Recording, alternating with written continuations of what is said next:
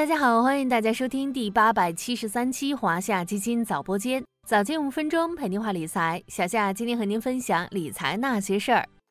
最近有个词很火，叫做逆周期布局，这正是出于最近中国证券监督管理委员会明确落实活跃资本市场、提振投资者信心一揽子政策措施的一番表述。其中明确提出建立公募基金管理人逆周期布局激励约束机制，减少顺周期共振。究竟什么是逆周期布局？公募基金如何逆周期布局？跟咱们投资者又有什么关系？今天就跟小夏一起来看看最近这个热门词吧。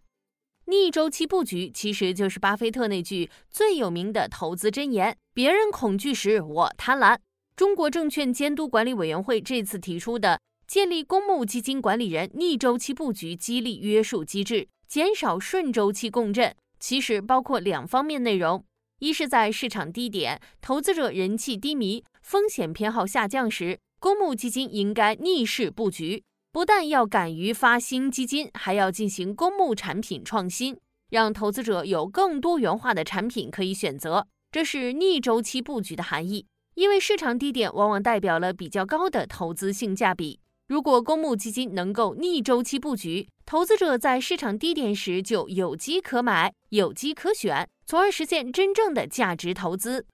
二是，在市场高位时，不能一窝蜂的猛发新基金，而是应该衡量基金产品的发行节奏，适时的为市场降降温。因为市场高点往往也意味着风险累积，此时入场的基民往往可能被短期内大幅上涨的基金业绩所吸引。忽略了市场过热的风险，最后很难获得较好的投资体验，减少顺周期共振，有利于行业健康长久发展。简单来说，建立公募基金管理人逆周期布局激励约束机制，就是发挥公募基金在研究和定价上的专业性，在低点时发行更多元的产品，在高位时控制发行节奏，人弃我取，人取我弃。引导投资者遵循价值投资的规律买入基金，在长期持有中分享经济和市场的红利。就像咱们上面所说的，鼓励公募基金逆周期布局，是为了借助机构投资者的专业力量，引导投资者进行逆周期布局。事实上，历史数据也显示，在市场冰点逆周期布局，能够真真切切地给投资者带来更优回报。天象投顾基金评价中心做过几组数据统计，二零二二年三四月，A 股大幅下跌，上证指数最低跌到两千八百六十三点附近。在市场整体走势较为低迷的情况下，市场共计发行了二十一只主动权益类基金产品。这二十一只基金成立一年后，平均收益都为正。其中，积极投资股票型基金获得百分之二点二五的平均回报。偏股混合型基金获得了百分之一点五六的平均回报。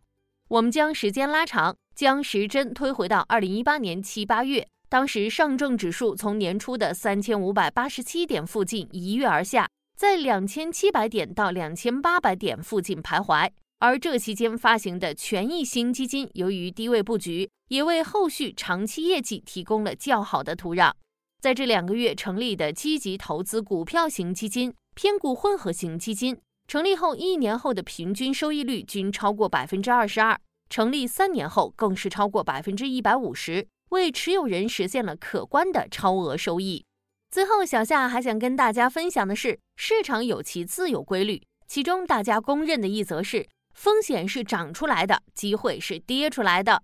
随着市场调整，当前 A 股估值已经处于非常低估的状态。其中，上证指数的市盈率仅为十三点一零倍，位于上市以来分位点百分之十八点四三。经历了八月的充分调整，市场的底部信号和积极因素逐渐显现。除了估值触底之外，上市公司回购潮也处于过去五年来的高点。从历史来看，上市公司回购潮高峰与市场底部重合度比较高。机构行为方面，八月 ETF 月净申购处于六年以来最高值，或许说明机构资金正在接到 ETF 产品低位布局。政策利好因素累积下的市场风险偏好反弹、盈利逐步修复等因素，有望助推股市逐渐探底回升。学习逆周期布局，在市场低位的恐慌区间，不妨多一些贪婪。好了，今天的华夏基金早播间到这里就要结束了，感谢您的收听，我们下期再见。